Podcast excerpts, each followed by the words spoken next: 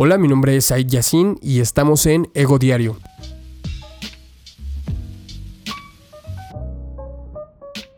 Para los que no me conozcan, mi nombre es Said y hago videos en YouTube donde hablo sobre el ego, me gusta hablar sobre meditación, me gusta hablar sobre la mente, me gusta hablar sobre todo esto que conlleva al autoconocimiento y este lado de los podcasts eh, estoy tratando de hacerlo como una especie de eh, una vía más personal, donde pueda explayarme tal vez un poco. Mm, ya sabemos que, por ejemplo, en el formato de video hay ciertas limitaciones por eh, la forma en la que haces los videos, por la forma en la que grabas, el tiempo, la duración, em, todo esto que lleva al contenido, ¿no? Eh, y en cuestión del podcast, creo que puede ser un poco más abierto, creo que puede ser un poco más extendido y más personal lo que se pueda compartir.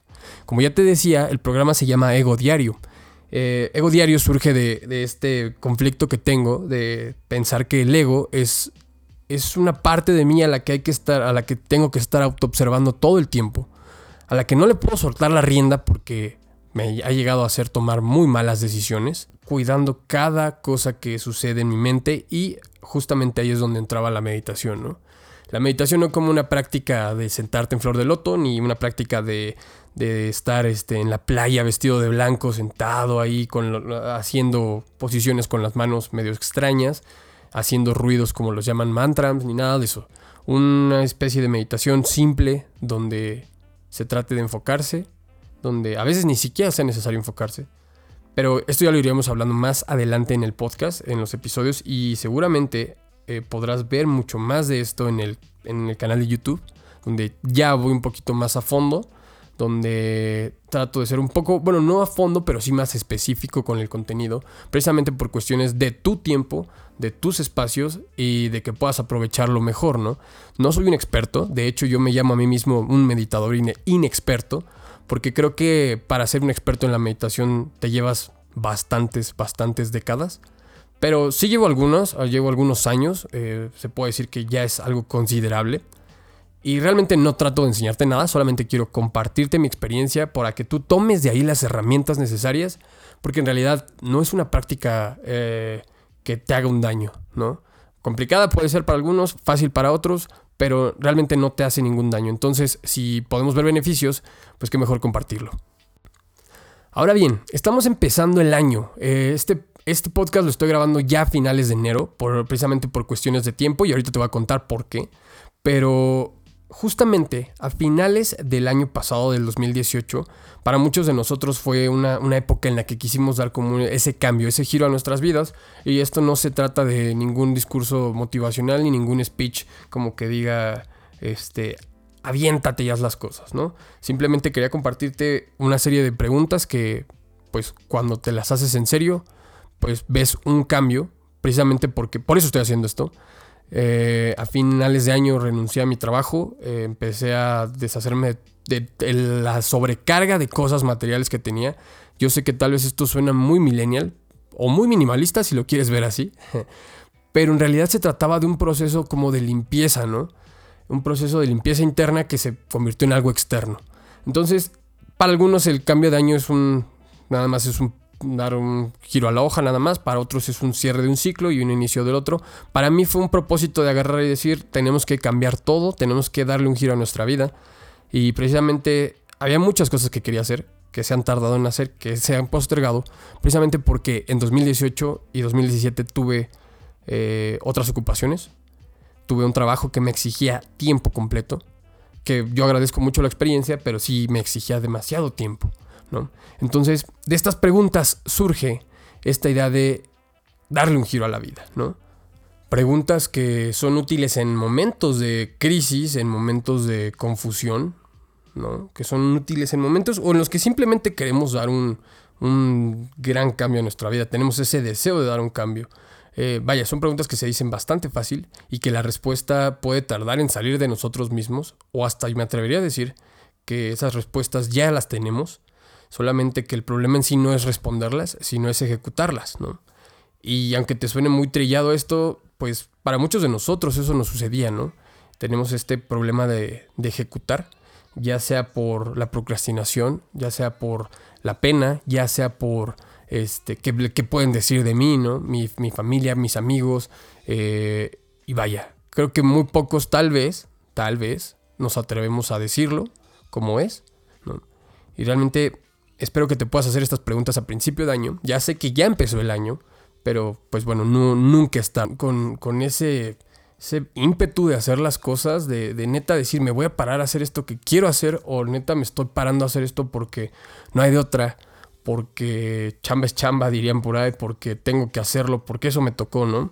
Creo que esa pregunta, si te la haces en los primeros minutos de cuando estás despierto, vaya, eh, tiene un impacto fuerte si te la tomas en serio, claro, porque si no lo haces, pues bueno, pues la respuesta es muy sencilla, ¿no? Es como, pues lo que te decía, lo hago porque tengo que hacerlo. O lo hago porque pues es lo que me tocó. Pero si te la tomas en serio, ahí es donde los primeros minutos empiezan a surgir estas preguntas durante el día, ¿no? De, madres, eh, ¿lo estoy haciendo bien? O si es esto, empiezas, a, empiezas a, reflexionar y a dudar de ti mismo. Y eso a tu mente, pues simplemente hace que, que empiece a generarse, eh, a generarse estas preguntas, ¿no? Si está, estas expectativas de, neta, si estoy buscando esto. Y al principio de la mañana te lo digo porque es cuando más limpio estás, ¿no? Es cuando despiertas y pues, pues como eres como un bebé recién nacido, vienes en blanco casi casi. La segunda es justamente todo lo contrario.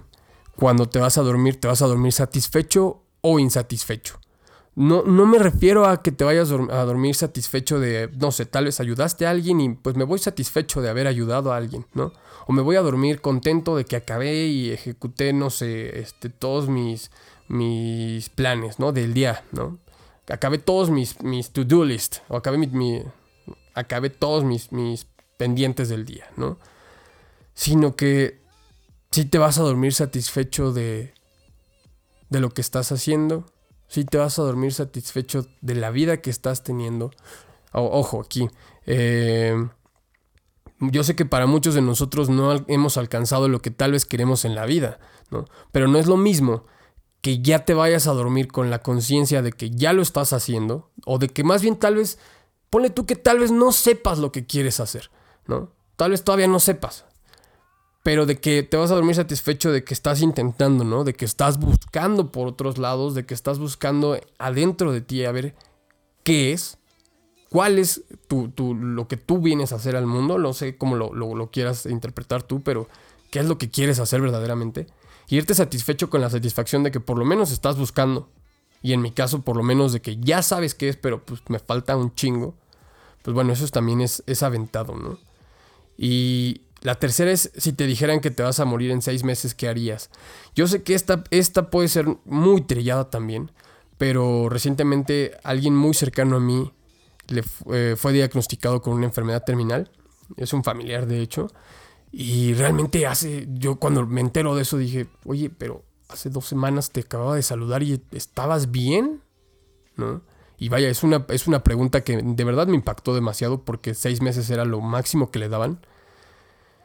Y yo dije, bueno, ¿qué pasaría si me dijeran eso, no? O sea, realmente yo, yo no pensaría tal vez en irme de vacaciones, en irme a viajar, en irme, porque eso no lo vamos a poder hacer siempre. No vamos a tener tal vez los recursos, no sé tú, yo no, tal vez, de irme a viajar por seis meses, ¿no? Pero sí me gustaría decir, bueno, ¿qué haría, no? ¿Qué haría si me pudiese morir en seis meses? Si me fuese a morir en seis meses. Ahora bien, digo que estas preguntas son bueno hacérselas, es bueno hacérselas ahorita a principios de año porque es el momento en el que también vamos empezando, no sabemos cómo nos va a pintar y tal vez muchos de nosotros ya planificamos, ¿no? Nuestro año. Y eso sin saber que tal vez nos podamos morir mañana, ¿no? Pero en mi caso, por ejemplo, lo que hice fue eh, renunciar a mi, a mi trabajo, que realmente el que no me permitía eh, hacer como que, o emprender en lo que estoy buscando que va en torno a todo esto de la, de la meditación y todo esto, ¿no? Y ahorita realmente estoy como en esta parte en la que pues tengo las, tengo las cosas ahorradas. Durante todo el año me dediqué a comprar el equipo que necesitaba para generar el negocio que estoy buscando, tal vez, o, o, emprender en lo que estoy buscando. Pero, a ver, vamos a, vamos a parar este, esta parte para voltear a ti. Hacerte estas preguntas no solo te da la posibilidad de darle el giro, darle el cambio, sino que ten por seguro que si te metes o más bien encuentras eso que te gusta o eso que quieres hacer, ten por seguro así que si te metes de lleno te van a empezar a salir las oportunidades. Porque yo soy muy novato en lo que me estoy metiendo hoy en día, pero ya empezaron a salir las oportunidades porque realmente pues estoy de lleno.